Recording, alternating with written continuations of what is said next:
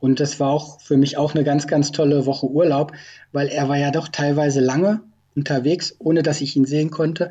Und ich konnte da so viel für mich trainieren und rumlaufen und ah, das mhm. war genial. Das ist, das ist ein ganz, ganz tolles Tal. Also das Ostertal ist wunderschön.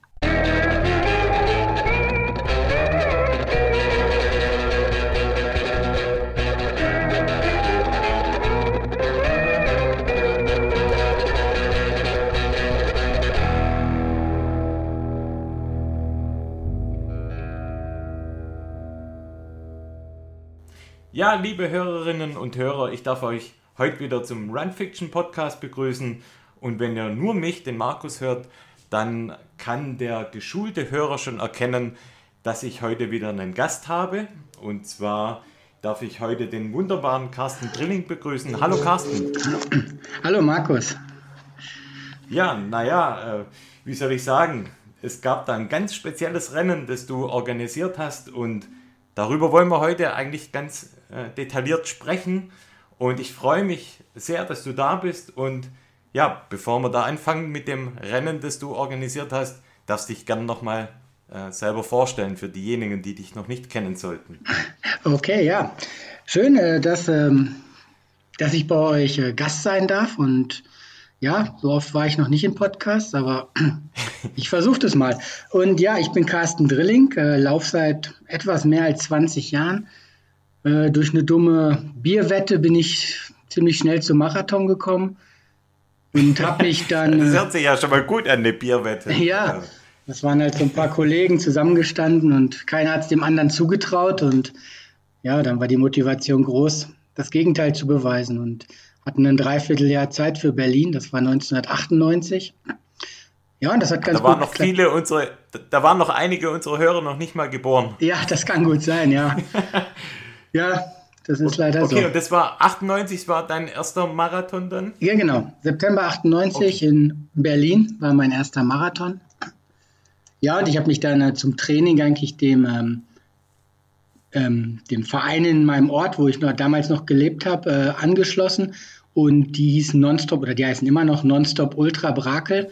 Und ähm, wie es der Name schon verrät, war da der Fokus auf äh, lange Distanzen so dass ich auch quasi in meinem zweiten Jahr dann schon gleich 100 Kilometer gelaufen bin und im wow, dritten Jahr okay. ähm, 24 Stunden.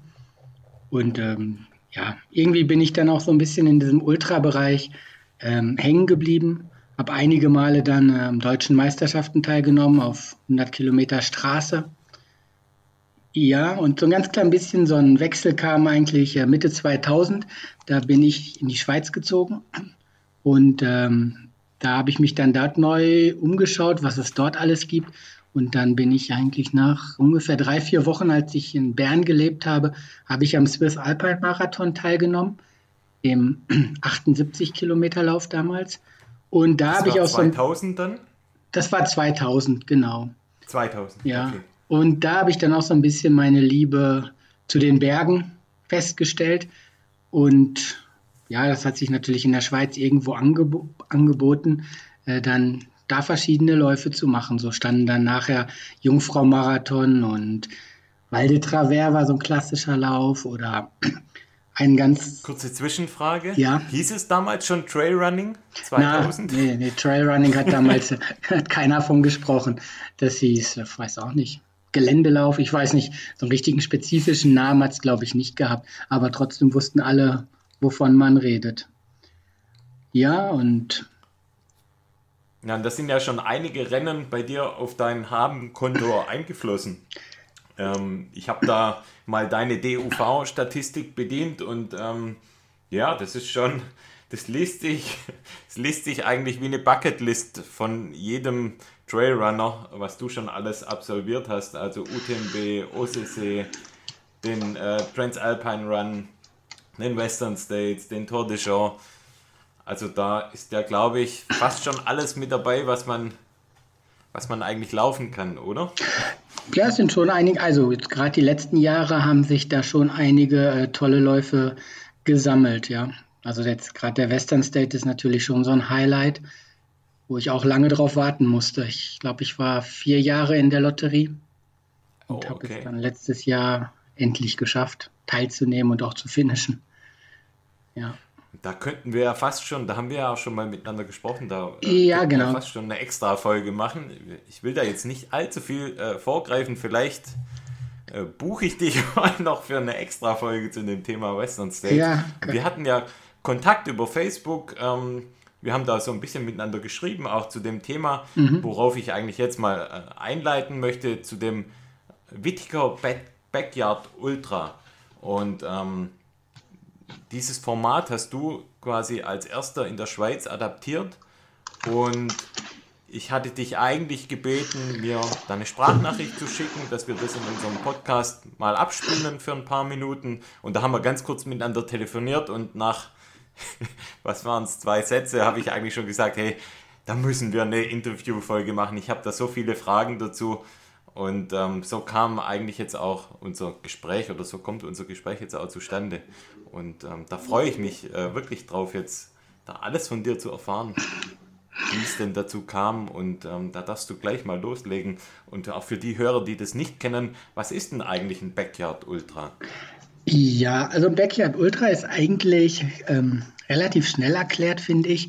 Es ist äh, ein Rundkurs von 6,7 Kilometer den man in einer Stunde absolvieren muss. Das hört sich jetzt erstmal nicht sonderlich schwierig an und das kann wahrscheinlich auch jeder halbwegs äh, Trainierte schaffen.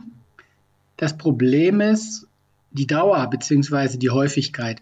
Das heißt, man läuft los und wenn man, sagen als Beispiel 50 Minuten ist man fertig, dann hat man 10 Minuten Pause, weil zur nächsten vollen Stunde wieder gestartet wird. Und so geht das eigentlich bis ein einziger nachher übrig bleibt. Quasi nach dem Motto Last Man oder Last One Standing. Mhm. Weißt du, oder bestimmt weißt du das, wie kommt es denn zu dieser sehr ungeraten Zahl 6,706 Kilometer? Ja, die 6,7 Kilometer, das sind 4,1 Meilen.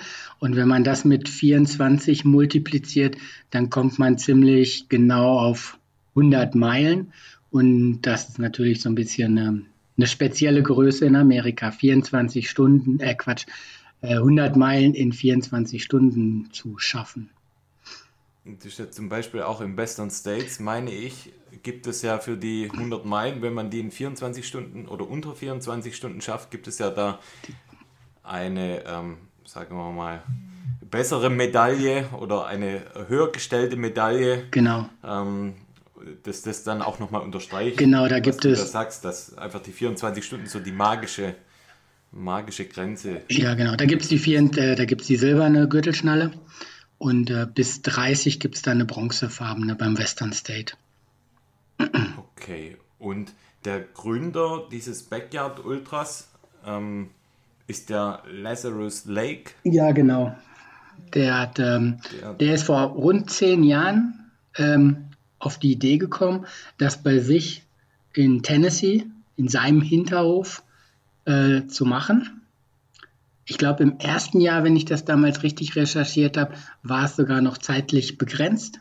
Und im Folgejahr war es okay. dann schon, äh, ja, bis einer nur noch übrig blieb. Ich weiß aber jetzt gerade okay. nicht, wie lange es da ging, aber. Okay, aber da hat er es quasi, im ersten Jahr war es quasi nur ähm, okay, mal schauen, wie viel das schaffen in der Zeit. Und im zweiten Jahr war es dann schon so dieses typische Last Man Standing. Genau, ja. Ähm, aber dieser richtige Hype um diesen Backyard Ultra, den erlebe ich eigentlich erst so seit zwei, drei Jahren etwa. Also da muss er, also da hat er ja quasi bei sich schon relativ lange ähm, diese Backyards durchgeführt. Weißt du, wie, wie so dieser Hype dann zustande kam und wie der vor allem dann auch zu uns nach Deutschland oder in die Schweiz kam? Der also das hat sich dann in Amerika relativ schnell verbreitet, also relativ schnell. Es hat sich auf jeden Fall dort verbreitet und ist ähm, dann auch nach Schweden rübergeschwappt. Dort ist es auch sehr, sehr populär. Und ähm, da nehmen teilweise bis zu 300 Leute an einem Rennen teil. Ich denke, oh, spann wow. spannend wurde das bestimmt, als er quasi so eine inoffizielle Weltmeisterschaft bei sich gemacht hat. Quasi er ist, also er ähm, ist der Gastgeber für das Finale im Oktober. Und man kann sich qualifizieren bei anderen Veranstaltungen in, zwischen August und August. Und ich okay. denke, das hat so ein bisschen so einen gewissen, gewissen Reiz bekommen, dass man halt die Möglichkeit bekommt, dort bei ihm eingeladen zu werden, weil er ist ja schon ein ziemlicher, ziemliche Größe, wahrscheinlich noch berühmter oder bekannter geworden durch den Barclay-Marathon als durch die Genau, das ist ja eigentlich so der, wahrscheinlich hier auch der, der, also wenn man an Lazarus Lake denkt, wahrscheinlich so das bekannteste Rennen der Barclays Marathon. Ja. Ähm, hat ja leider bisher, also Stand jetzt, und wir haben heute Mittwochabend, 21.13 Uhr, und ich gehe nicht davon aus, dass das Rätsel noch gelöst wird, aber in unserem Instagram-Account konnte niemand das Rätsel lösen, ähm, wo wir da eine kleine Fotomontage gemacht haben, wo wir quasi eigentlich schon verraten haben, mit wem ich heute spreche. Ja, ich habe mir auch äh, es verkniffen, das äh, zu posten, zu re reposten. Vielleicht hätte das dann etwas einfacher gemacht. Das hätte es einfacher gemacht, aber du musst zugeben, war, war gut, ähm, gut geworden. War ganz gut versteckt, oder? Ja. Ja, und ähm, da ist eben auch der besagte Lazarus Lake ähm, auf dem Foto mit drauf. Und ähm, du sagst äh, gerade, da sind quasi dann die Weltmeisterschaften oder die, das Finale bei ihm. Mhm. Und wo finden dann diese Wettkämpfe verstreut über die Welt dann überall statt? Wirklich weltweit? Oder, also mittler ähm, mittlerweile. Kann man sich das vorstellen? Ja, mittlerweile ist es sehr gut verbreit, äh, verbreitet auf der ganzen Welt. Ähm, es gibt also auch in Südamerika, in Amerika sind sehr viele Rennen natürlich. In Afrika wüsste ich jetzt nicht, aber Asien sind einige und Europa, jetzt Schweden natürlich. In, okay. ähm, in Estland ist jetzt im August noch eins.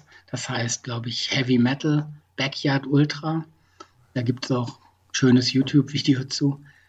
Und ja, ich denke, in, in den deutschsprachigen Raum hat äh, der Michael Ohler, der bei mir auch Teilnehmer war, der hat da bestimmt einiges ähm, bewegt, weil er letztes Jahr in Deutschland halt die ersten, den ersten Backyard äh, veranstaltet hat und dort auch gleich sehr erfolgreich war, weil er zwei sehr starke Läufer dort hatte, die sich danach äh, beide qualifiziert haben für Tennessee.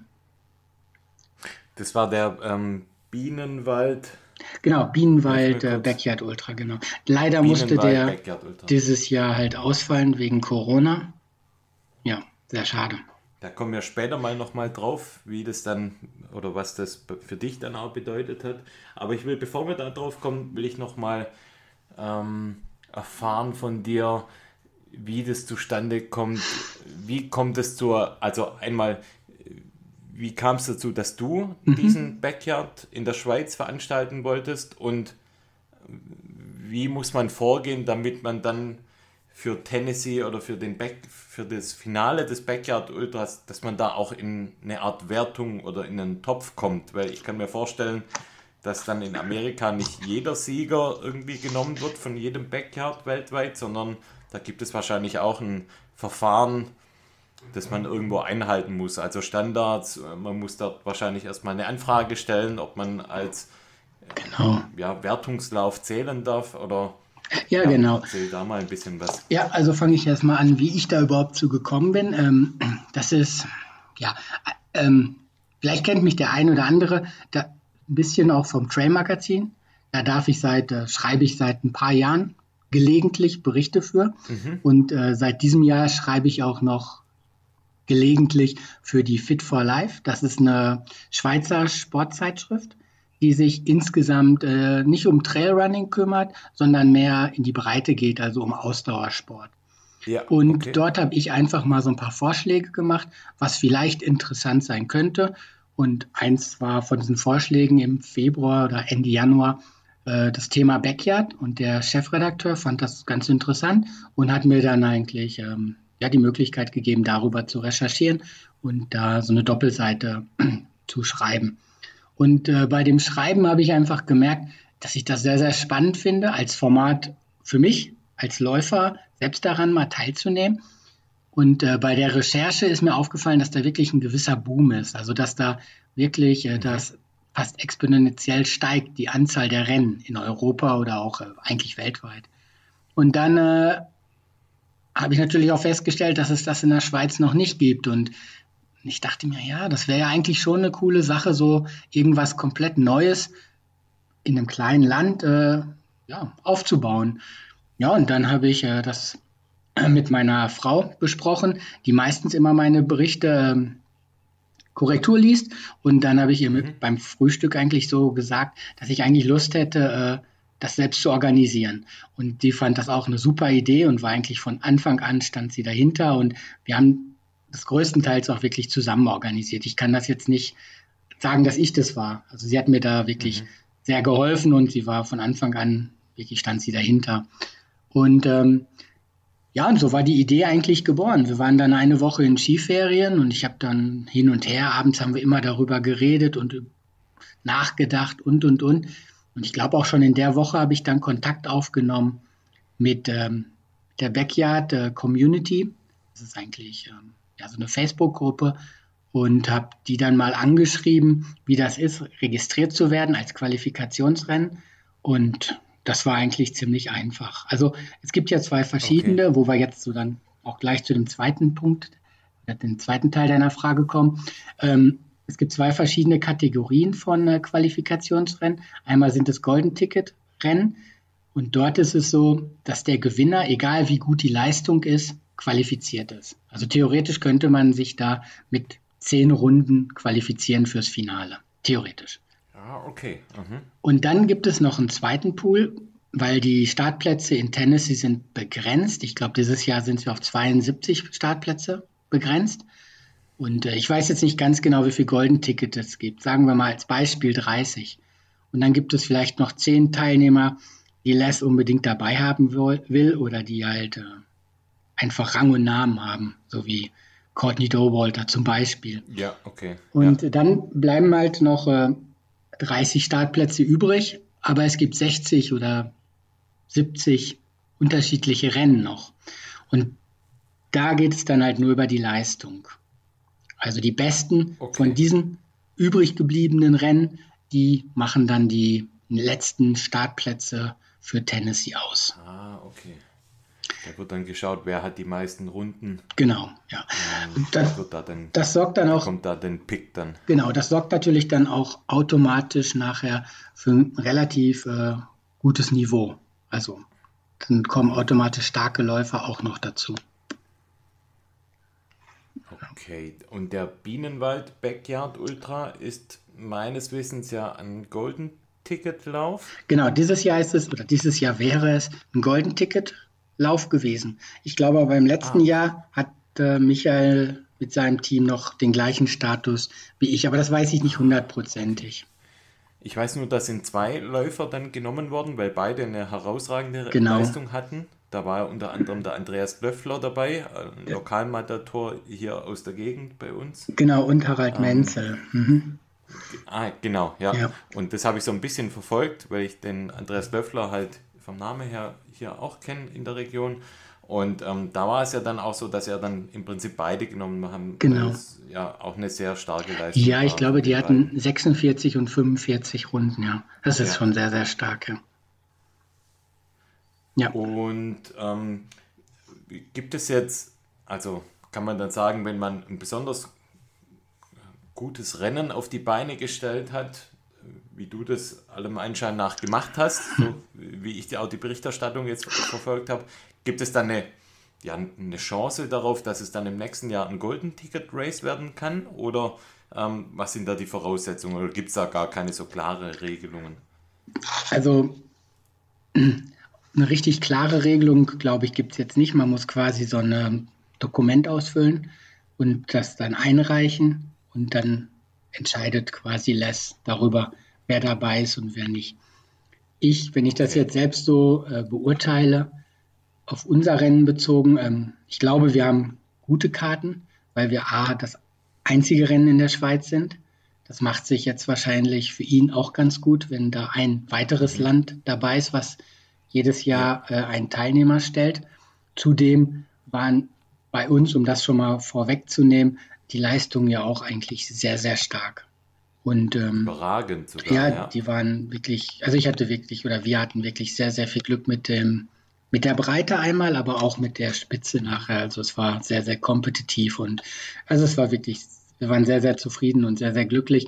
Und aktuell ist es so, meines Wissens gibt es erst einen einzigen, der mehr gemacht hat in dieser ganzen Qualifikationsperiode.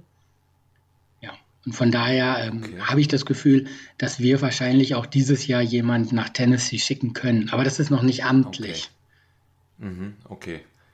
Und hattest du direkt Kontakt mit Les? Ich hatte, also ich habe nicht gewusst, wem ich schreibe quasi. Es war jetzt so eine ah, okay. Info at Backyard irgendwas E-Mail. Okay. Geantwortet hat jemand aus Schweden, ein Frederik. Und ah, mit dem habe ich dann eigentlich auch nachher äh, oft E-Mails geschrieben.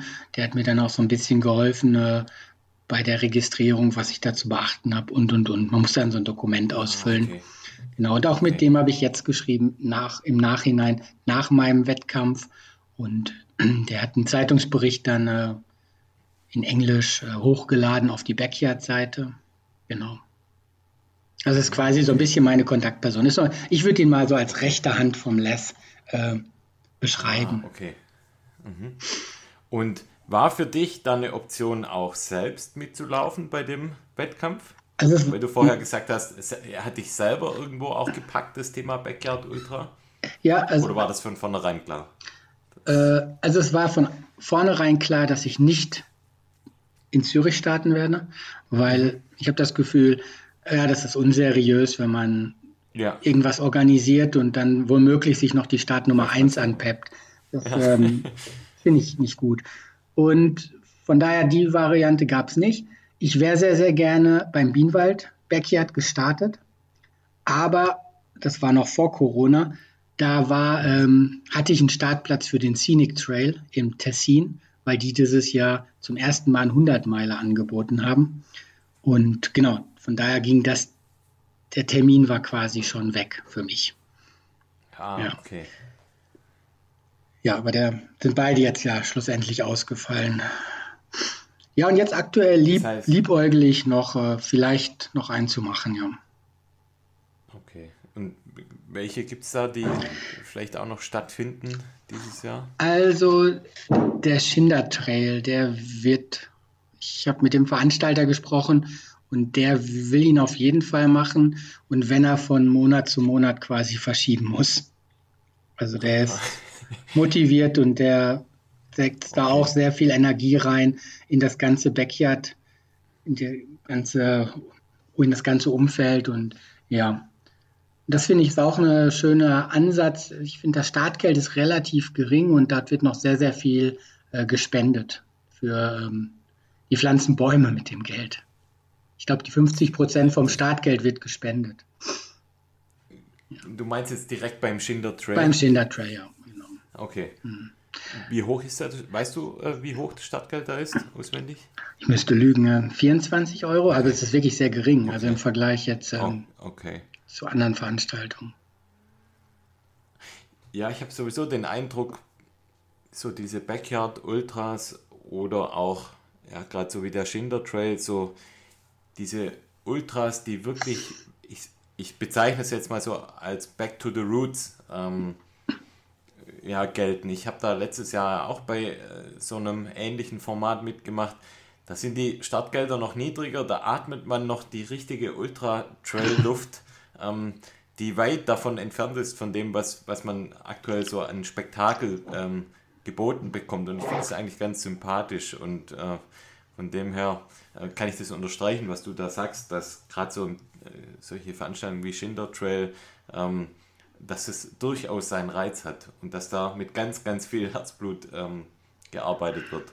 Ja, also ich hatte damals, als ich, wir mussten ja auch irgendwann, habe ich dann auch so eine Homepage hochgeladen, so eine gratis Homepage, weil, und ich habe, wir hatten ja gar keine Ahnung, aber wir mussten natürlich auch von Anfang an quasi ein Startgeld festsetzen. Und ich habe mich da eigentlich 100 Prozent an dem Bienenwald Backyard Ultra orientiert. Und ich glaube, okay. die haben 80 Euro genommen. Und ähm, ich habe dann einfach gesagt, wir versuchen es mit 80 Franken. Aber ich hatte keine Ahnung, wie weit das passt. Mir war klar, ich möchte irgendeinen. Hat der, hat der Schweizer überhaupt so viel Kleingeld im Geldbeutel? ja, ja, das. ja, ich denke, das hat auch jetzt niemand irgendwie in Frage gestellt. Also ja. klar ist es blöd, wenn man nach drei oder vier Runden ausscheidet. weil es dann doch nicht reicht und dann 80 Franken dafür bezahlen muss. Aber ja, das ist halt so. Und, aber ich, das ist jetzt hier in der Schweiz zumindest, ist es, glaube ich, jetzt äh, kein Problem gewesen. Und also, wie soll ich sagen, ich wusste, dass ich irgendwas äh, gerne, so ein kleines Präsent überreichen, den Teilnehmern geben wollte. Aber ich hatte auch am Anfang gar keine Ahnung genau was und was es dann kostet. Für mich war das Organisieren von einer Veranstaltung komplettes Neuland und, mhm. und relativ schnell, nachdem wir uns dann entschieden haben, das durchzuführen, kam ja dann auch das mit dem Corona und ich habe zwar weiterhin noch versucht, irgendwie Sponsoren an Land zu ziehen, aber das war wirklich äh, enttäuschend, muss ich sagen. Da hat keine von den größeren Firmen oder so Interesse, was Kleines zu unterstützen. Das fand ich eigentlich sehr, sehr schade. Die stecken halt mhm. immer noch mehr Geld in irgendwelche ja, Straßenmarathons oder in irgendwelche Mega-Trail-Events oder so. Und ja, die Kleinen, die bleiben da ein bisschen außer vor, außen vor. Und ähm, mhm. von daher waren wir ganz froh, dass wir das Startgeld vielleicht etwas höher angesetzt haben. So hat es auf jeden Fall gereicht. Und ähm, ja, was uns wichtig war, das haben wir uns ein ganz klein bisschen auch abgeguckt beim äh, Bienenwald, war, dass wir eigentlich ein, ein richtiges Essen anbieten, dass das quasi im Startgeld drin ist, dass es da was von, was wirklich Warmes gibt. Einmal am Tag ah, zumindest. Okay, das habt, ja. Okay, und, wie, und ähm, wir waren halt. Also wie war das? Habt ihr da einen, einen, einen Kochtopf aufgestellt und jeder durfte sich da rausschöpfen? Oder erklär mal, wie, als ich, wie löst man sowas logistisch? Als wir die Idee hatten, also als mir die Idee damals gekommen ist mit diesem Backyard, da ist meiner Frau und mir auch sofort klar gewesen, wo wir das machen wollen, wo wir unser Basecamp quasi aufschlagen wollen. Und das ist ähm, hier im hiesigen äh, Tennisverein weil wir kennen den äh, Wirt oder den, ah. den, den Pächter sehr, sehr gut von dem Restaurant ja, dort. Okay. Und ähm, mit dem war ich auch sehr, sehr schnell in Kontakt, nur war der zu dem Zeitpunkt noch in Thailand im Tauchurlaub. Da war es ein ganz klein bisschen schwierig, aber er fand die Idee gut und hat uns da auch gesagt, er will uns da auf jeden Fall unterstützen. Und unser Vorschlag war, dass es halt, äh, dass er quasi ab mittags über den ganzen Tag quasi äh, ein Essen zur Verfügung stellt. Wir haben uns nachher am ersten Tag auf Risotto geeinigt. Das gab es dann in vegetarischer Variante und auf Wunsch vegan. Und äh, am zweiten Tag hatten wir so Hörnli mit äh, Napoli-Sauce oder mit Bolognese.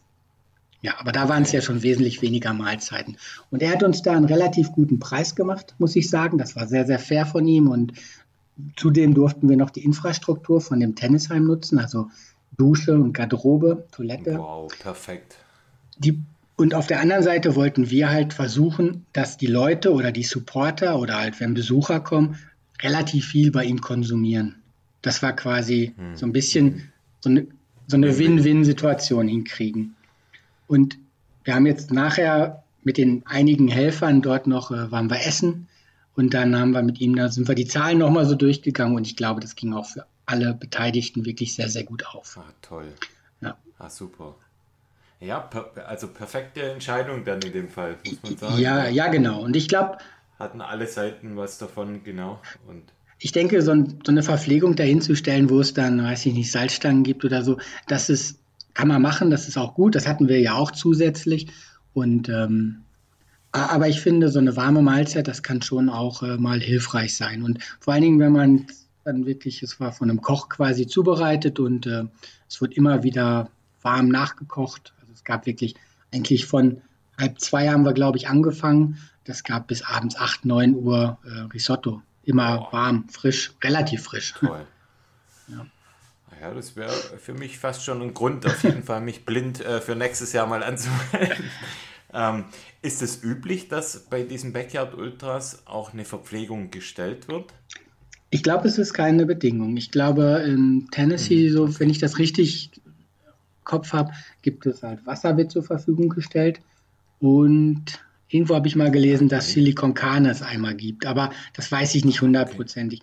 Ich denke, so eine zusätzliche Verpflegung jetzt mit, äh, was hatten wir denn alles? Wir hatten jetzt so Schokolade, Gummibärchen und ähm, Salzstangen, Chips, Wow. Und also, okay, also ich, es rechtfertigt das natürlich total. Ähm, Startgebühr, weil einmal natürlich die Strecke abstecken, dann eben die Infrastruktur zur Verfügung stellen, das Essen zur Verfügung zu stellen, wahrscheinlich eben auch Getränke, nehme ich mal an. Genau, wir hatten äh, Getränke. Da wurden wir unterstützt, muss ich auch, um das zu erwähnen, von Hammer Nutration. Das ist äh, eine amerikanische okay, Firma. Ja. Die ist in Deutschland, glaube ich, nicht ganz so verbreitet, aber in der Schweiz haben die eine Niederlassung und mit dem bin ich sehr gut, äh, habe ich einen sehr guten Kontakt aufgebaut und ähm, die waren fand ich auch riesengroßer Fan. Ja, die haben halt viel vegane Produkte und die sind sehr, sehr, finde ich, äh, magenverträglich.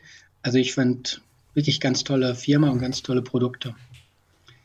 Und äh, was hatten wir noch? Auf jeden Fall unterstützen, ja. Dann hatten Ohne, wir noch wir Geld Cola. bekommen, aber Dann hatten wir noch Cola und Wasser und ja, so das Übliche. Tee, Kaffee. Genau. Und was wir noch hatten, war halt ein Frühstück. Das haben wir gemacht. Äh, morgens bei der Anmeldung gab es ein Frühstück und am nächsten Tag gab es äh, quasi für die, die ausgestiegen sind oder alle, die die wollten eigentlich, äh, nochmal ein Frühstück. Für alle so. Okay. Das war auch also inklusive. Gibt es, äh, gibt es das Schwabensiegel total fair? Gut. Ja, und dann hatten also, wir natürlich noch als Bonus hatten wir natürlich noch, das, das, muss ich natürlich auch erwähnen oder möchte ich auch erwähnen, weil ich dem Trail-Magazin ja auch sehr nahe stehe. Ich habe mit dem Dennis einen sehr guten Deal gemacht, dass er mir Thai-Produkte zur Verfügung stellt. Die habe ich sehr, sehr fair bekommen von ihm.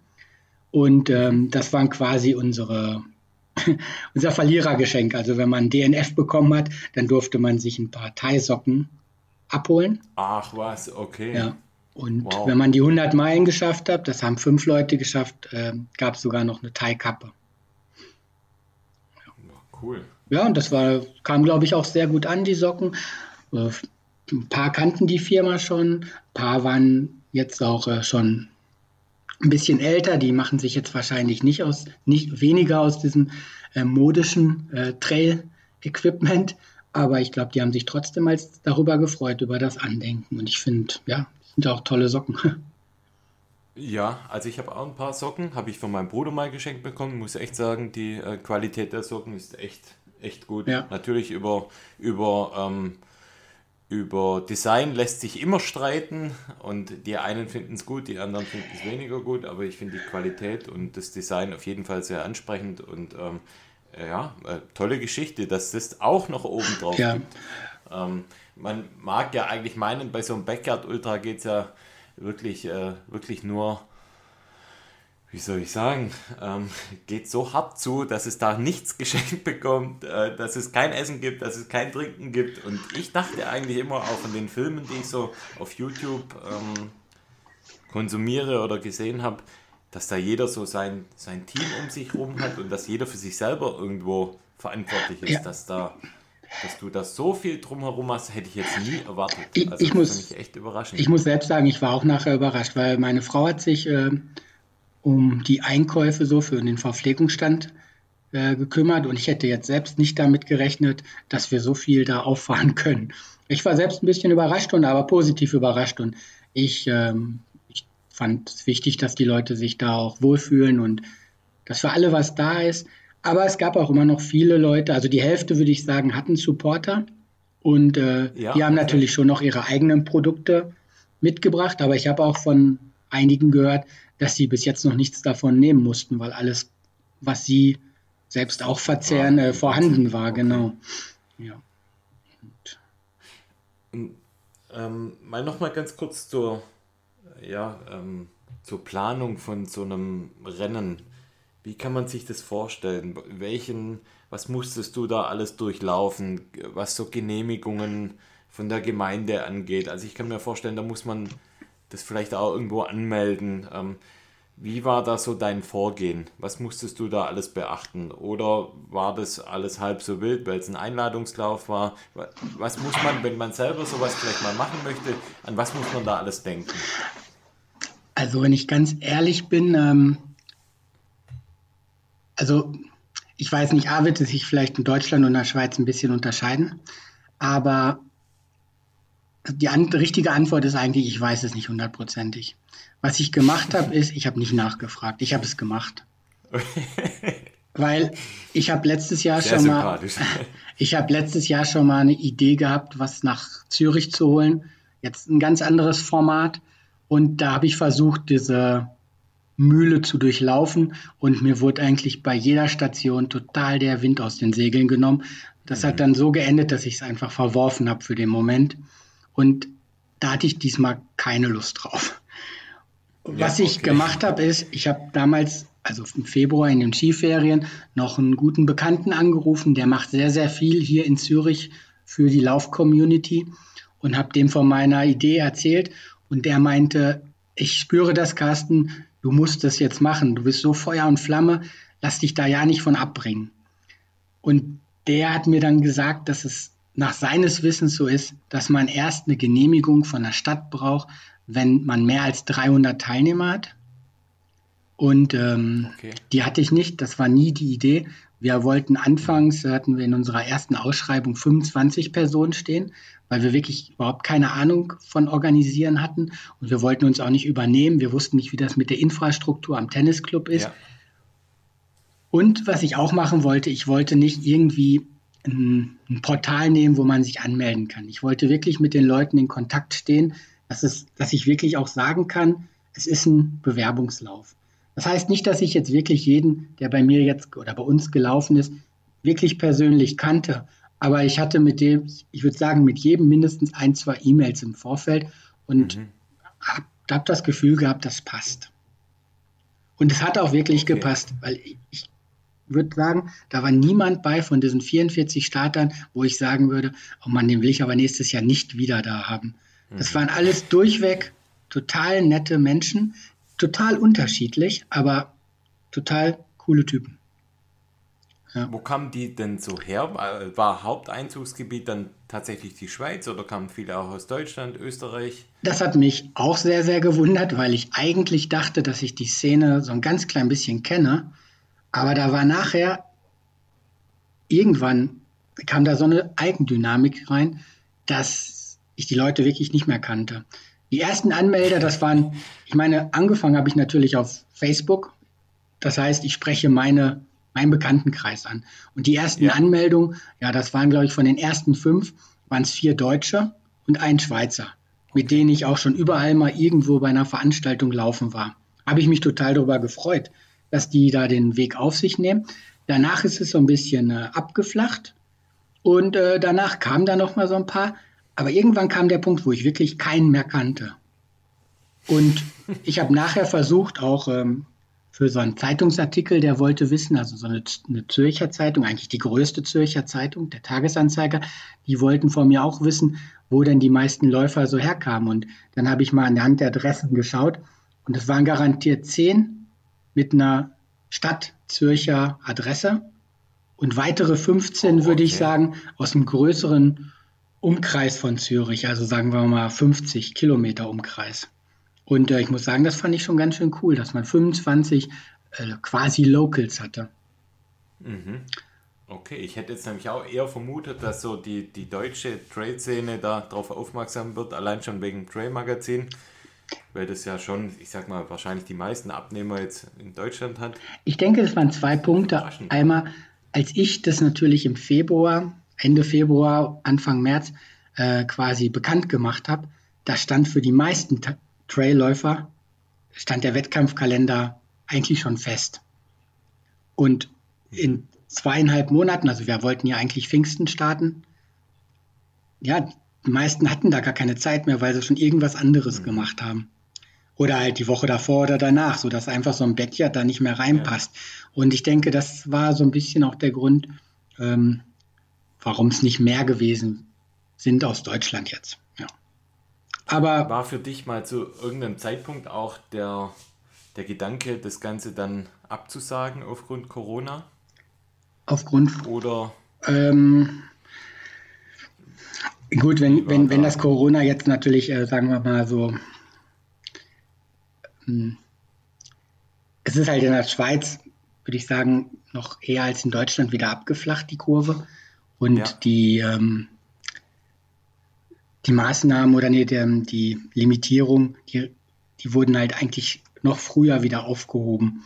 Und okay. von daher hatte ich eigentlich ein gutes Gefühl, dass wir es durchführen können. Also nicht zu dem Termin, aber quasi drei Tage vor unserem eigentlichen Termin wurde festgelegt, dass es stattfinden kann, nur nicht an dem Termin. Okay. Also und das war eigentlich natürlich ja. ein gutes Zeichen. Aber klar, ein Restrisiko war da und wir mussten auch äh, die gewissen Maßnahmen da mit Abstand und so einhalten und das, was halt der Schweizer Leichtathletikverband oder Swiss Running vorgeschrieben hat. Aber ich fand, das war jetzt gerade bei einem Backyard, wo sich doch fast alles oder eigentlich hat sich alles draußen abgespielt, weil das Restaurant ja. drin war quasi tabu für die Läufer. Mhm. Ja, und dann ging es natürlich auch um die Abstände da einzuhalten, um, ich würde sagen, um die ganze ja, Hygienevorschriften dann einzuhalten. Es ist natürlich bei so einem Lauf und bei der Teilnehmeranzahl ein bisschen einfacher. Es ist genau, es ist ein bisschen einfacher und man muss da natürlich auch auf ähm, Eigenverantwortung appellieren. Wir haben jetzt schon nicht jedes Mal, wenn wir das Gefühl hatten, Mann, der steht zu nah an dem anderen, irgendwas gesagt, weil ja, es ist schwierig. Und ich will auch nicht sagen, dass ich alles immer ähm, perfekt richtig gemacht habe, weil nachher äh, war man da ja auch irgendwie in so einem Rausch drin. Also zumindest hatte ich das Gefühl. Ja, ich glaube, generell kann das wahrscheinlich niemand von sich behaupten, der da immer alles zu 100% ja. genau richtig macht. Ich glaube, ganz viele wissen nicht mal, wie, wann, welche Vorschrift gerade ja. gilt. Man muss da ein gesundes Maß finden und äh, finde ich toll, dass du das da trotz allem durchgezogen hast und ähm, ja, von dem her ähm, besondere Herausforderung, aber trotzdem gemeistert. Und ähm, was mich noch interessieren würde, die Strecke. Also ähm, du hast ja gesagt, es sind 6,7 Kilometer, das ist ja Usus, die Streckenlänge. Aber bei dir gab es ja eine ganz besondere, ja, äh, ganz besondere Eigenheit noch der Strecke, weil es hatte ja relativ viele Höhenmeter, dein, dein Backyard. Mhm. Ja, genau. Ähm, ja, das war irgendwie ein bisschen gegeben, weil ich wohne hier in Zürich, äh, nicht ganz auf dem Berg, aber an einem Berg. Und ähm, ja, ich, für mich war auch klar, wenn ich einen Backyard mache, dann mache ich den nicht irgendwo in Bern oder sonst wo, dann mache ich den hier wirklich, wo ich tag, fast tagtäglich laufen gehe. Und dann habe ich halt geschaut, wo kriege ich ein Gebiet hin, wo ich jetzt wirklich keine Straßenquerung habe. Auf der anderen Seite war auch dieses Tennisheim irgendwie für mich von Anfang an gesetzt. Und ja. ähm, dann habe ich eigentlich ja auf dem Reißbrett quasi so die Strecke mal markiert, wie es ungefähr passen könnte, kilometermäßig. Bin die dann drei, vier Mal abgelaufen, habe gemerkt, ja, hier muss ich noch einen Haken einbauen. Ja, und es ging halt einfach nicht flacher. Das sollte keine Schikane sein oder so. Es, es, mhm. es ging einfach nicht flacher. Aber ich bin mir gar nicht sicher, ob das so, so schlecht war. Weil das hatte eine gewisse Steigung, die, glaube ich, von Anfang an nicht gejoggt wurde. Ich denke, die meisten sind von Anfang an dort marschiert. Und so eine Abwechslung. was war das so für eine Steigung? Ja, die war 500 Meter lang und ich, ich weiß gar nicht, wie viel Steigung die dann hatte. Vielleicht 70 Meter, 60 Höhenmeter. Oh, okay, ja. Also, also geschätzt jetzt, das ist jetzt geschätzt. Ja. Insgesamt hatten wir 125 äh, Höhenmeter laut Strava auf der gesamten Runde. Schon ordentlich, ja. ja. Und ich habe auch von einem gehört, der ist hier wohl mal in beide Richtungen gelaufen und hat mir dann kurz vorher noch gesagt, in der anderen Richtung glaubt er, ist es einfacher. Aber für mich war das irgendwie, ähm, ich habe nie darüber nachgedacht, das in die andere Richtung zu laufen. Und mhm. ich glaube auch weiterhin, äh, äh, glaube auch weiterhin, das war die richtige Richtung. ja. Und Du sagst gerade, das, sagen wir mal, die, die, das logische Vorgehen eines Teilnehmers, wenn er die Höhenmeter oder das Höhenmeterprofil sieht, dass er dann, dann sofort sagt, da laufe ich oder im Prinzip da gehe ich. Schwäbisch sagt man beim Laufen eben, dass man geht, mhm. deswegen sorry für die Verwechslung. Ähm, dass da von vornherein klar war, dass man bei der Steigung dann geht, ähm, hast du gesagt, das war vielleicht sogar für viele Teilnehmer ein Vorteil, weil sie dadurch mit den Kräften ein Stück weit mehr haushalten konnten. Haben das Teilnehmer dann im Nachhinein auch bestätigt oder ähm, woran machst du das fest? An der Durchschnittsrundenlänge, die jeder Teilnehmer da absolviert hat oder ja, was nee, ist da für Ergebnisse nee, ähm, genau? Nee, also das kann ich eigentlich nur so das sage ich einfach mal so. Das hat mir jetzt keiner so gesagt oder bestätigt und ich habe auch da keine Kontrollen gemacht. Ähm, wenn man die Rundenzeiten so sieht, dann ähm, habe ich das Gefühl, die Leute sind gegangen, weil es einfach fast zu langsam ist, wenn man durchjoggen würde. Also sie sind, okay. ich denke, dass die meisten fast bei jeder Steigung sogar, auch bei kleineren, kürzeren Steigungen eher marschiert sind. Oder vielleicht sogar okay. auch mal im Flachen, weil das war halt diese unterschiedliche Taktik, dass äh, viele gar keine lange Pause haben wollten, um komplett runterzufahren. Also sind wirklich, einige haben so geplant, dass sie da mit fünf Minuten äh, auskommen. Es gibt ja im Prinzip eigentlich zwei Strategien. Entweder ich ähm, schaue, so wie du gerade sagst, dass ich so wenig Pause wie möglich habe und quasi immer den Motor am Laufen halte oder dass ich so schnell wie möglich die Runde absolviere und dann eine lange Pause habe. Was glaubst du, ist so die bessere Strategie? Kann man das überhaupt so sagen? Ich habe gemerkt, also ich habe zweimal so ein virtuelles Ding mitgemacht und ähm, ich bin beide Male zu schnell gewesen, weil irgendwie, ich weiß auch nicht, wenn es für mich losgeht oder die Uhr, der Startschuss kommt, dann ist es ein Rennen, da muss man schnell laufen. Aber es hat sich dann irgendwann auch gerecht. Also ich glaube, wenn ich jetzt nochmal die Möglichkeit hätte oder an einem Rennen richtig teilnehme, ich würde ähm, weniger, also ich würde weniger Pause planen. Ich denke so 50 okay, also Minuten die Zeit. Die Runde dann so. langsamer angehen. Ja, insgesamt okay. langsamer angehen und ruhig mal gehen oder so. Ja. Und war das dann auch von den oder von dem Gewinner so, dass man sagen kann, der ist im Prinzip auch die Runden langsam angegangen? Ja. Oder gibt es da auch extreme Unterschiede in den Rundenzeiten bei dem? Bei dem Gewinner ist es wirklich, ähm, ich würde sagen, der hat wahrscheinlich mit die meiste Streuung in den Zeiten seiner Runden. Ah, okay. A ist er in der letzten Runde die schnellste Zeit überall, überhaupt gelaufen, quasi mit, mit äh, Vorhersage, also mit Vorankündigung. Okay. Er hat vorher gefragt, was ist die Rekordzeit? weil ich habe, äh, das muss ich noch sagen, ich habe als kleine Gemeinheit zwei Startplätze für den Schnebelhorn Trail Halbmarathon ausgeschrieben. Ähm, das ist ein schöner Lauf hier in dem, hier im Oberland für die okay. schnellste Frauenrunde und für die schnellste Herrenrunde.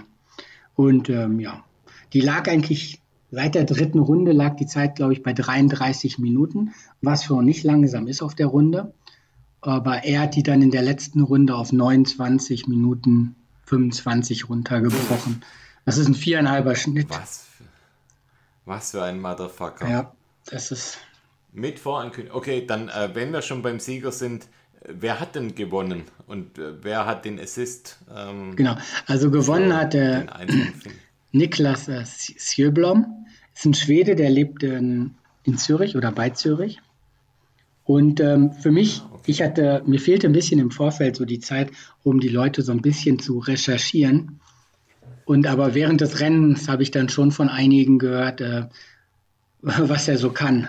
Also der hatte eine Marathon-PB von 228, oh, okay. hat zwei oder dreimal den ähm, Wings for Life Schweiz gewonnen. Okay. Und ähm, hat auch schon mal ein also, okay. Backyard gemacht in Schweden. Und das hat er mir auch in dieser Bewerbungs-E-Mail geschrieben, dass er hofft, dass es länger geht als 26 Runden, weil da war bei ihm Schluss in Schweden. Und er hat halt damals mit 26 Runden äh, gewonnen. Und wie viele Runden durfte er dann laufen? Was war das nochmal? Ein, 41 ist er dann gelaufen. 41? Ja. Das sind dann äh, wie viele Kilometer? 275. In 41 Stunden dann demnach. Ja. Und wow. Habt ihr mit dieser langen Zeit am Tennisheim gerechnet? Nein, habe ich nicht. Also habe hab ich nicht und äh, ich habe auch ähm,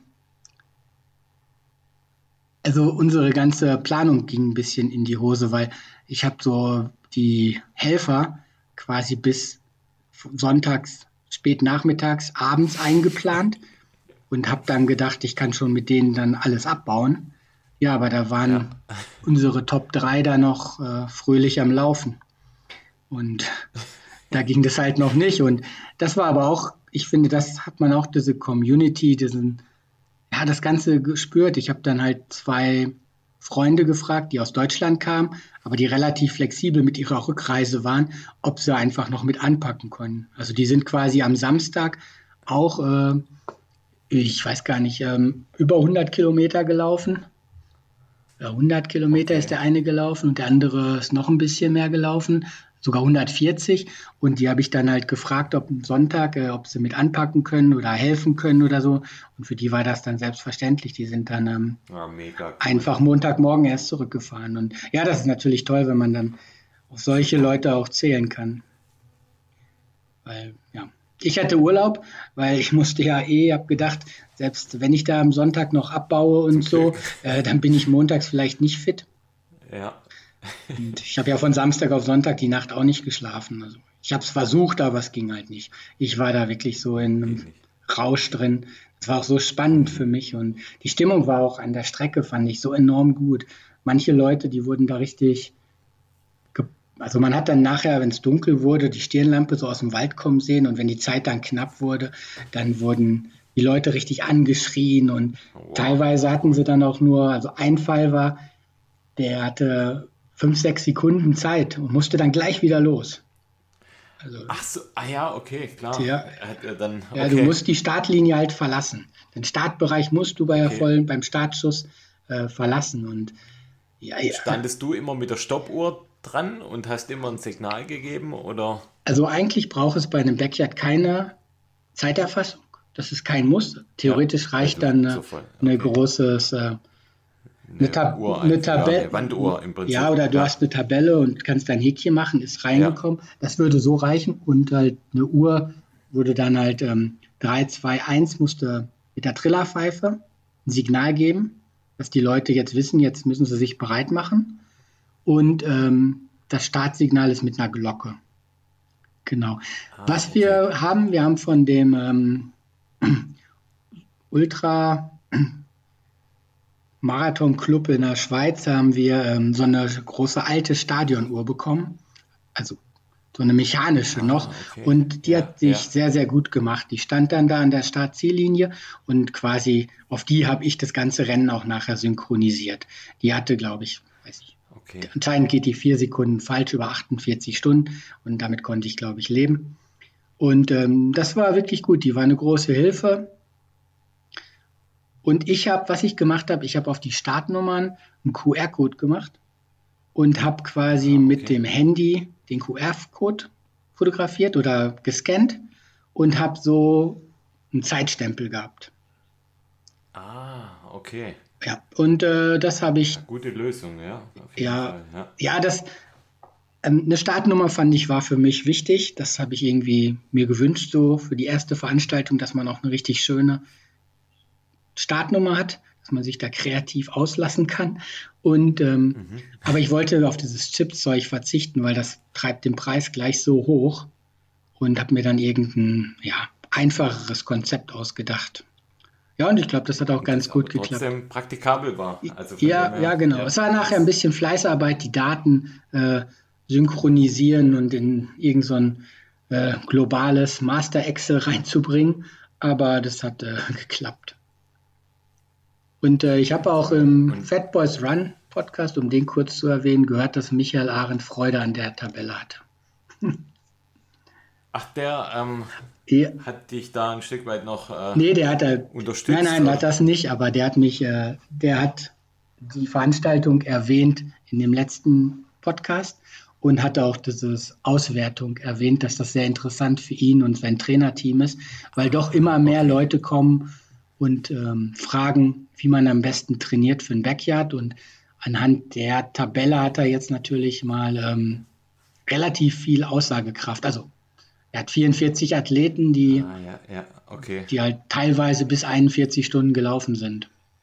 Ja. Ah, das ist natürlich wertvoll, ja, die Erkenntnis aus den Tabellen, aus den Zeiten, was man da alles ablesen kann. Um ganz kurz nochmal auf den Sieger zurückzukommen. Die Frage war ja, wie der gegangen, äh, wie, wie seine Taktik war. Und das war ziemlich speziell. Der ist sehr, sehr langsam gelaufen. Also hatte anfangs 43, 44, 55 Minuten okay. Zeiten, also wirklich sehr, sehr kurze Pausen. Und hat nachher immer häufiger schnelle Runden eingebaut. Und dann hat er sich wirklich hingelegt. Er hatte einen, ah, hatte einen Betreuer dabei und die waren wirklich sehr, sehr gut eingespielt, obwohl die sich noch gar nicht extrem lange kennen. Aber das hat wirklich sehr, sehr gut funktioniert bei denen. Und der hatte eine Isomatte dabei, also so eine Yogamatte oder so, und hat sich dann auf dem Bauch wirklich, hat versucht, so ein Powernap zu machen. Ach was. Und ähm, danach ist er wieder los. Wie lang war der? Also was hat er da für Zeiten also gelaufen? Also, so 40, 45 und hat dann fünf Minuten in, geschlafen? In, in Runde 8 hat er dann mal eine 50er Zeit, also da hat er dann schon 10, aber da denke ich, hat er sich noch nicht hingelegt. Ähm, das ist die, warte. Ist dann später quasi immer. Ja, dann nachher ist er dann. Schneller geworden. Ja, nachher ist er dann, hat er häufiger mal schneller gemacht. Eine 42er in Runde 26, 27 nochmal eine 44er. Ja. Nachher ist er eigentlich nachher sogar schneller geworden, ja. Okay, und das hat er dann quasi genutzt, um da einen kurzen Nap einzubauen. Ja, ja, ich weiß nicht, ob er wirklich jetzt weg war, aber ähm, mit seinem Supporter, der hätte ihn ja dann wieder wach gemacht und falls er dann doch eingeschlafen wäre. Krass. Aber bei dem war es wirklich sehr, sehr erstaunlich. Der hatte einen sehr, sehr schönen Laufstil und man hat einfach, also ich finde, man hat überhaupt gar keine Ermüdung bei ihm gesehen. Das Einzige, was ich mal so gehört habe, ist, dass er eine kleine Blase oder sowas hat. Hat er mir auch am nächsten Tag erzählt, aber wegen der wäre er nie im Leben rausgegangen. Hätte er nicht also er hätte gerne die 200 Meilen gemacht, hat er mir am nächsten Tag erzählt. Das heißt, äh, nächsten, bis zum nächsten Morgen um 8 wäre er gerne noch gelaufen, aber er wäre auch noch weiter gelaufen. Du hast dem äh, Zweitplatzierten wahrscheinlich Geld zugesteckt, dass, er, nein, nein. dass das Ganze mal ein Ende hat, oder? Es war, es war eher andersrum, weil die, ähm, also die, also um das ganz kurz noch vielleicht so den Rennverlauf, es war, dass ähm, die fünf Leute haben die 100 Meilen geschafft. Einer hat in der Runde vorher schon gesagt, er hört definitiv auf bei 100 Meilen, okay. weil das das erste Mal für ihn 100 Meilen sind. Hat er auch dann gemacht. Der vierte ist dann, hat gesagt, er nimmt jetzt ein Fotoapparat mit und macht nochmal eine Fotorunde und hört dann auf. Also das heißt, der hat 25 Runden gehabt. Und danach sind die zu dritt gelaufen. Claire Banwas, Michael Ohler und Niklas, der Schwede. Okay. Und die drei sind dann eigentlich, ähm, warte mal, ich muss gerade schauen, aber die sind wahrscheinlich 15 Runden und von 26 bis 8, also 12 Runden, 12 Stunden sind die drei zusammengelaufen, alleine. Die Claire immer die langsamste. Nachher wurde es auch sehr, sehr knapp. Michael und äh, der Niklas eigentlich immer etwa gleich stark. Mal war der vorne, mal war der vorne. Es war fast immer so eine Überraschungssache, wer jetzt vorne war. Und dann hat es für die Claire hat es dann nachher in Runde 39 einfach die Zeit nicht mehr gereicht. Ihr Knie hat wehgetan, okay. die Pause vorher war zu kurz und sie ist dann nachher, als sie gemerkt hat, dass sie es nicht mehr schafft, ist sie die Strecke eigentlich durchgewandert, den Rest und ist dann mit einer Stunde 20 oder so reingekommen. Zu dem Zeitpunkt hat es dann auch angefangen zu regnen und, ähm, und danach sind Michael Ola, also der Veranstalter vom Bienwald Backyard, und der Niklas noch zwei Runden alleine gelaufen. Bis zur Runde 40. War das da so ein, konnte man das in der Pause irgendwie beobachten, dass die zwei sich auch beäugen, wie bei so einem Boxkampf? Oder ja, das ist mir, macht da jeder sein Das ist mir Ding? nicht so richtig aufgefallen. Ich habe das Gefühl, der Niklas hat jetzt wenig geschaut. Der hat ja mit seinem Supporter gesessen und quasi ein bisschen Ruhe gesucht. Äh, der Michael hat auch bei seiner Betreuerin, das war seine Tochter, gesessen. Ähm, ja, aber so, ich glaube, ja. Also, ja, wahrscheinlich hat man schon geguckt, was macht der andere. Aber ich glaube, die haben eigentlich ganz gut zusammen funktioniert. Nur der Michael ähm, hat mir nachher gesagt, dass er, also machen wir mal anders. Also plötzlich sind die dann, nach Runde 40 sind die beide reingekommen, sind zu Runde 41 beide an die Startlinie gegangen und ich bin wirklich ja. davon ausgegangen, das geht noch ewig. Weil man bei beiden so läuferisch, man hat nicht gesehen, dass die irgendwie jetzt schon 270 Kilometer in den ja. Beinen haben. Das war phänomenal für mich. Und ähm, Und dann gibt Michael dem Niklas die Hand und gratuliert ihn zum Sieg und geht, startet nicht. Und für mich ist in dem Moment echt so eine kleine Welt zusammengebrochen. Ich habe mich wirklich im Kopf, mhm. habe ich mir vorgestellt, äh, dass wir bis morgen früh noch so weitermachen und ich auch total ja. motiviert. Ich fand das ganze, dieses ganze Rumgehänge da in diesem Verpflegungspunkt eigentlich total lässig. Und äh, ja. von daher war dann irgendwie jetzt abzusehen, ja, noch eine Runde ist er jetzt unterwegs und äh, ja, dann ist Schluss. Ja, da war ich echt fast ein ganz klein bisschen traurig. Also ich habe mich jetzt nicht gefreut, oh Mann, ja, dann komme ich ja nächste Stunde ins Bett. Das war echt eher anders. Und hat er dir danach dann noch irgendwann mal erzählt, was der Grund war äh, für das ja, ich, plötzliche äh, Ende? Also er hat ähm, teilweise halt doppelt gesehen. Ich denke, es kam schon die Müdigkeit. Oh. Also läuferisch, glaube ich, hätte er schon noch können.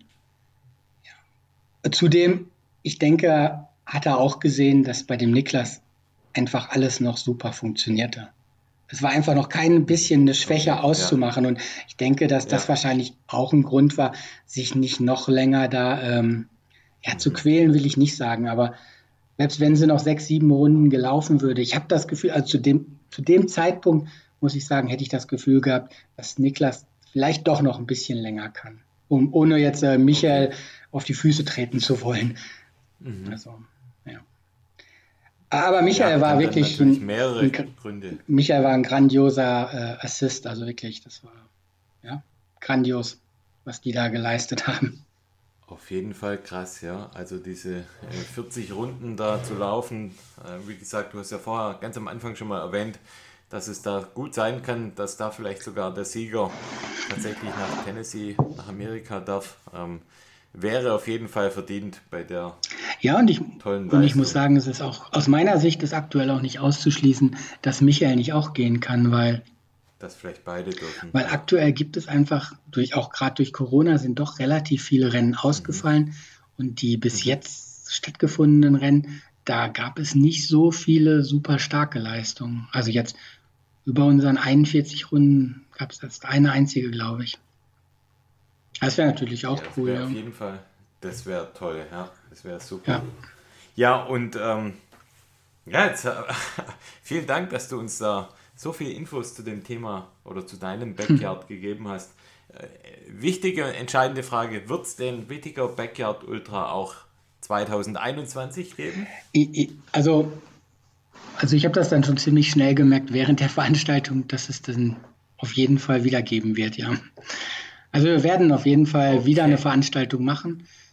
Wir haben jetzt diese Woche so eine kleine Umfrage an die Teilnehmer gesendet. Ich habe die, jetzt einige haben schon geantwortet, ich habe aber noch nichts reingeschaut und äh, einfach mal so ein bisschen Feedback zu sammeln.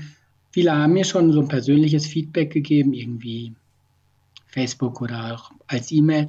Aber ich wollte es einfach ein bisschen mal so gesammelt haben auf ein paar spezielle Fragen, wo halt vielleicht doch noch Verbesserungspotenzial ist. Und äh, wir werden das mal auswerten. Wir haben uns noch nicht festgelegt auf den Termin. Äh, wir sind uns auch noch nicht ganz hundertprozentig einig, ähm, ob das Teilnehmerlimit, ob wir das so lassen, wie es jetzt war. Das war sehr, sehr gut. Oder ob wir ein bisschen hochgehen. Einfach um mehrere, eigentlich, dabei ist nicht die Idee, um mehr Geld zu machen, weil das ist absolut bei der ganzen Sache nicht meine Idee. Das ist von Anfang an eigentlich nur ähm, der Spaß. Dazu der, ist der Preis auch zu niedrig. Ja, ja genau. Du Geld, selbst wenn nachher ein bisschen übrig bleibt, ja. dann äh, das kannst du ja nie recht, rechnen auf die Stunden, ja. die du da reinsteckst. Aber ich will doch gar nicht. Das habe ich jetzt, das habe ich von Anfang an damals zu meiner Partnerin oder zu Barbara gesagt. Am liebsten ist mir, wenn quasi, wenn wir plus minus null rausgehen, dann habe ich äh, kein schlechtes Gewissen, dass ich mich irgendwie bereichert habe oder ja. Und äh, so möchte ich auch das weiter handhaben. Ich will ich muss keinen, ich, ich habe einen normalen Beruf, mit dem kann ich mein Leben finanzieren und das ist einfach wirklich Hobby, Spaß und das hat wirklich sehr, sehr, sehr viel Spaß gemacht und, und das Feedback, das war so enorm toll, das ist ähm, ja besser als jeder Scheck, den man kriegen kann, muss ich sagen. Die schönen Worte, die ich da zurückbekommen habe von den Teilnehmern und das war ganz, ganz toll, ja. Von daher werden wir auf jeden Fall. Da muss ich sagen, und da muss ich sagen, das ist mega sympathisch. Ähm, nicht nur du, sondern eben auch das, was ihr verkörpert, das, was ihr, du und deine Frau auf die Beine gestellt habt. Ähm, super sympathisch. Da ist wirklich Herzblut drin und ähm, ich glaube, sowas spürt man dann immer bei Veranstaltungen. Und ähm, nochmal mein Appell an alle Hörer, an alle, die da Interesse dran haben, sucht euch solche Sachen, sucht euch solche Veranstalter raus, weil da könnt ihr dann noch in Jahren davon erzählen. Und ich will jetzt die anderen großen Veranstaltungen nicht schlecht reden, ganz im Gegenteil, hat alles seine Berechtigung. Aber sowas äh, familiäres, sowas mit viel Herzblut, ich finde sowas wert immer am allerlängsten. Und da, ähm, ja, ich äh, würde da total gern, vielleicht auch mit dem Flo gemeinsam, äh, müssen wir mal schauen, ob wir da vielleicht im nächsten Jahr, müssen wir vielleicht auch mal eine Bewerbungs-E-Mail an dich schreiben. Und äh, wenn es unseren Hörern genauso geht wie mir, die da jetzt echt so ein bisschen Feuer gefangen haben, wo kann man dir oder euch dann folgen zu dem Thema Backyard Ultra oder auch dir generell? Ähm, was ist denn da die beste Anlaufstelle? Ja, also ich bin natürlich auf Facebook und Instagram äh, erreichbar und präsent. Und äh, für die Veranstaltung, also am Anfang habe ich eigentlich eine Facebook-Veranstaltung gemacht, aber auf meinem Namen. Das habe ich aber irgendwann geändert, weil ich wollte das ein bisschen trennen, meine Person und diese Veranstaltung und habe dann einen separaten Facebook-Account gemacht für die Veranstaltung, also für Bittika Backyard Ultra und zudem auch eine Instagram-Account, sodass das ein ganz klein bisschen von meiner Person getrennt ist. Ist es natürlich irgendwie okay. nie, aber ich habe es zumindest versucht und ähm, sollte die Idee sein. Zudem haben wir eine Homepage, das findet man eigentlich, wenn man Wittika Backyard Ultra bei äh, Google eingibt, findet man das. Das ist halt so eine Simdu gratis E-Mail, äh, Homepage. Von ah, okay. daher ist die schwierig durchzusagen. Ja. Ja, okay. ähm, wir werden, was wir machen werden, oder das ist eigentlich unser nächstes Ziel, jetzt für diesen Sommer, wir werden einen Verein gründen. Ich habe hier in Wittikon halt einen Lauftreff vor vier, fünf Jahren äh, gegründet. Er ist klein, aber der, da möchte ich gerne einen richtigen Verein rausgründen und das wird quasi dann nachher auch der Veranstalter sein für den Wittiker Backyard Ultra. So ist es äh, rechtlich ein bisschen einfacher und auch mhm. wenn nachher dann einfach mal ein paar hundert Franken übrig bleiben, dann kann man die separat auf ein Konto einzahlen und dann gibt es da eine klare Transparenz. Und so ist es natürlich irgendwie auf unserem Privatkonto jetzt, das möchte ich eigentlich auch nicht. Ja, klar, verständlich. Genau, und ähm, wenn, das hint, wenn das gemacht ist, dann werden wir uns auch Gedanken machen, äh, wann wir den nächsten Termin setzen. Das wissen wir aktuell noch nicht, aber es wird wahrscheinlich wieder Mai, Juni sein. Okay, dann kann man sich da schon mal drauf einstellen. Ja, Carsten, Vielen Dank, war mega interessant. Ich bin so froh, dass wir äh, miteinander telefonieren und dass wir das Gespräch aufzeichnen und ich nicht nur in Anführungszeichen eine Sprachnachricht von dir bekomme, weil da jetzt so viel drin gesteckt ist. Ähm, ähm, an, an, der Stelle da wirklich vielen Dank äh, für die Einblicke in deinen Backyard Ultra. Und du bist ja auch ein treuer Hörer von unserem Podcast und Darf ich dich, glaube, darf ich dich ganz kurz noch einmal unterbrechen?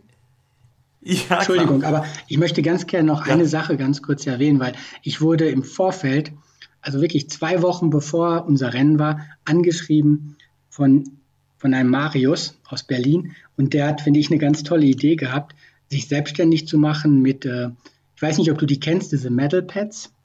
Er hat eine Homepage, die heißt ähm, äh, Finish Line Emotions und der hat mir für meine Veranstaltung quasi zwei von diesen Metal Pads, da kann man halt seine ähm, Medaillen, wenn man die bei Läufen bekommt, äh, schön präsentieren. Und die hat er mir zur Verfügung gestellt. Und da möchte ich gerade den hier gerne nochmal erwähnen, weil ich fand das eine ganz tolle Geste, dass der auf mich zukommt und quasi mir so zwei Geschenke für meinen Sieger und für den Assisten äh, zur Verfügung stellt.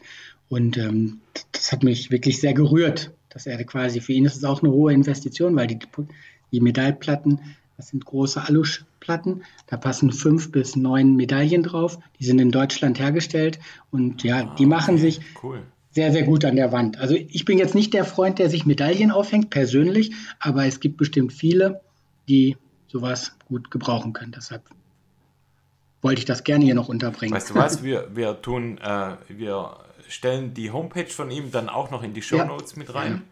dann haben wir das auch noch mit dabei. Vielen äh, Dank nochmal für den Hinweis. Und natürlich, klar, für sowas, äh, natürlich jederzeit gerne eine Unterbrechung. Jetzt hast du mich nur ein bisschen aus Ja, dem Konzept Entschuldigung. gebracht, aber ich glaube, ich wollte eigentlich nur sagen, äh, du äh, bist auch ein treuer Hörer unseres Podcasts und du glaub, äh, ich glaube, du weißt, was jetzt noch auf dich zukommt.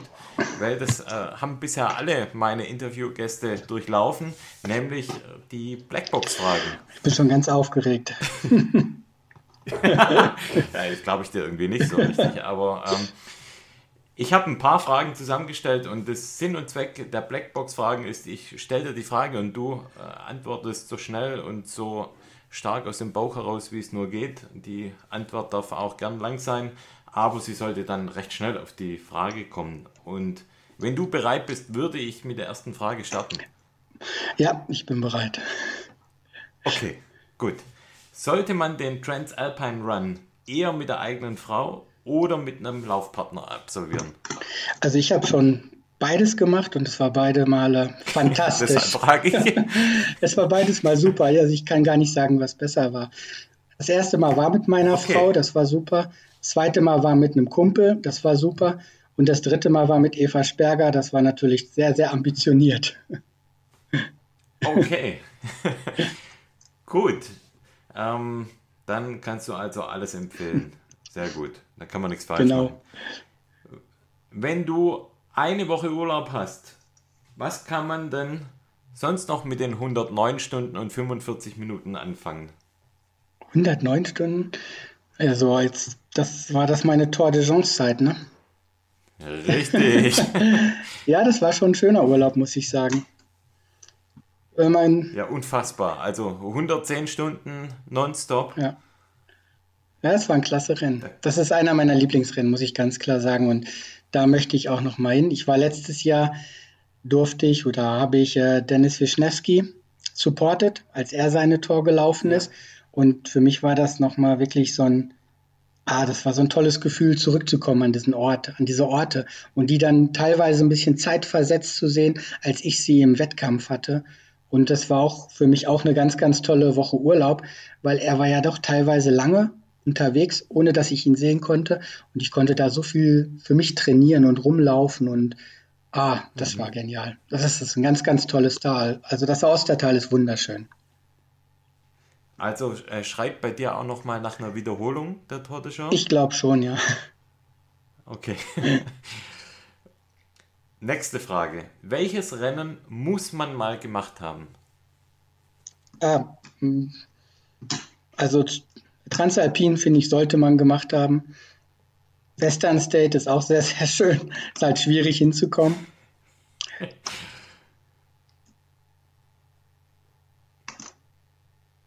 Soll ich noch mehr sagen? Ich wüsste noch welche. Nö, also passt. Nee, aber ist gut. Okay, also Transalpine Run und Western States. Äh, würde ich beides unterschreiben, habe ich beides noch nicht gemacht, würde beides gern machen.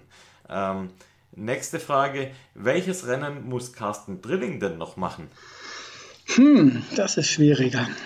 Was ich gerne machen würde, wäre, oder wo ich lange schon drüber nachdenke, wäre vielleicht das Spine Race. Aber Spine Race, erklär mal ganz kurz. ja, das ist, äh, Diejenigen, die es nicht kennen. ja, das ist im Januar in England. Das heißt automatisch auch schlechtes Wetter. Und sind 400, England heißt ja immer schlechtes. sind rund äh, 400 Kilometer. Ist auch ein Non-Stop-Rennen, wie die Tour de France. Ja, das würde mich reizen, aber ich habe sehr, sehr viel Respekt wirklich vor dem Wetter. Okay, aber definitiv äh, ein sehr sagenumwobenes Rennen, was ich auf jeden Fall verstehen kann, dass es bei dir auf der Bucketlist noch steht. Ja, Kommen wir zur nächsten Frage. Welches skurrile oder praktikable Geschenk sollte man dir eigentlich beim nächsten Whittaker Backyard Ultra mitbringen? ich fände es super, wenn mir jeder aus seiner Region eine Flasche Bier mitbringt. Das habe ich mir auch schon überlegt. Wow, okay. Sehr cool. Du weißt, warum ich auf die oder warum ich auf die Frage komme, weil ähm, beim Barclay Marathon ähm, darf ja auch jeder Teilnehmer da eine Kleinigkeit für den Stimmt, mitbringen. ja. Und von dem her, also an alle Teilnehmer nächstes Jahr, merkt euch das, bringt Bier mit äh, aus der Region und ähm, vielleicht kann man das dann noch während dem Lauf irgendwie noch genießen. Ähm, aber auf jeden Fall äh, sehr gute Antwort. Und letzte Frage für heute. Was möchtest du als Gandalf der Ultraszene uns allen Newbies mit auf den Weg geben? Entschuldigung, als was? Der Ultraszene? Als, als Gandalf. Als Gandalf. Ah. Gandalf, kennst du Von, den? Gandalf, ja, ja, ja. Der Gandalf. Ja, der, Ring, ja. Der, der, der weiße Gandalf. Ja. Also, ähm, uh, das ist jetzt. ist ja der Ultravater. Der Ultravater. Was? das, äh, uh, da bin ich jetzt nicht mehr so schnell bei der Antwort. Ähm, also was sollten, was sollte man genießen, auf was ja, sollte da, man achten? Ich glaube, das ist schon das Wort, was man machen muss. Man sollte es genießen. Also das, also ja, jeder Tag da draußen ist einfach wunderschön und ähm, die ganzen, das ganze leistungsorientierte, ja, das muss man, ich finde, das ist nicht ganz so wichtig. Klar muss es welche geben, für die das wichtig ist, damit man darüber berichten kann, aber für mich hat das ein bisschen an Stellenwert verloren. Und für mich war das jetzt zum Beispiel eine Herausforderung, meine Veranstaltung zu organisieren, einfach mal die ganze andere Seite und den äh, Mechanismus dahinter zu sehen. Das war für mich jetzt sehr, sehr schön. Und ja, auch jetzt zu der Corona-Zeit, ich muss sagen, so richtig einen Wettkampf habe ich überhaupt gar nicht vermisst. Ich war viel draußen und es waren schöne Sachen, die ich gemacht habe bis jetzt und ja, einfach machen, was einem gefällt. Und ich finde, das ist ein mega tolles Schlusswort und rundet unser Interview oder unser Gespräch eigentlich perfekt ab. Und ich möchte an der Stelle wirklich nochmal Danke sagen. Hat mir ganz, ganz viel Spaß gemacht, mich mit dir zu unterhalten. Und ähm, ich wünsche dir jetzt für die Zukunft alles, alles Gute. Und natürlich im nächsten Jahr hoffentlich sehen wir uns dann allerspätestens dann bei deinem Backyard. Hoffentlich vielleicht auch äh, früher. Und ja, das war es ja, äh, im Prinzip von meiner Ja, Seite. vielen Dank, Markus, dass das äh, so spontan dann geklappt hat. Ähm, ja, mit den WhatsApp-Schnipseln, ich wusste auch gar nicht ganz genau. Ich glaube, das war jetzt ganz gut, dass wir wirklich ausgiebig über das Thema gesprochen haben. Und ja, ich würde mich einfach mal melden. Ich bin ja doch gelegentlich mal in der Region in, in um Herrenberg genau. und würde mich mal melden. Vielleicht können wir ja mal zusammen eine Runde gehen. Das machen wir auf jeden Fall. Ich freue mich. Gut. Also, dann äh, we call it a day. Macht's gut da draußen. Geht raus, lauft, habt Spaß. Macht, was ihr wollt. Ähm, aber genießt es. Und äh, wir hören uns ganz bald. Und bis dahin, tschüss. Ciao. Ja, vielen Dank, ihr beiden. Und äh, zur Feier des Abends spiele ich natürlich für dich, Carsten deine Tabs. Live.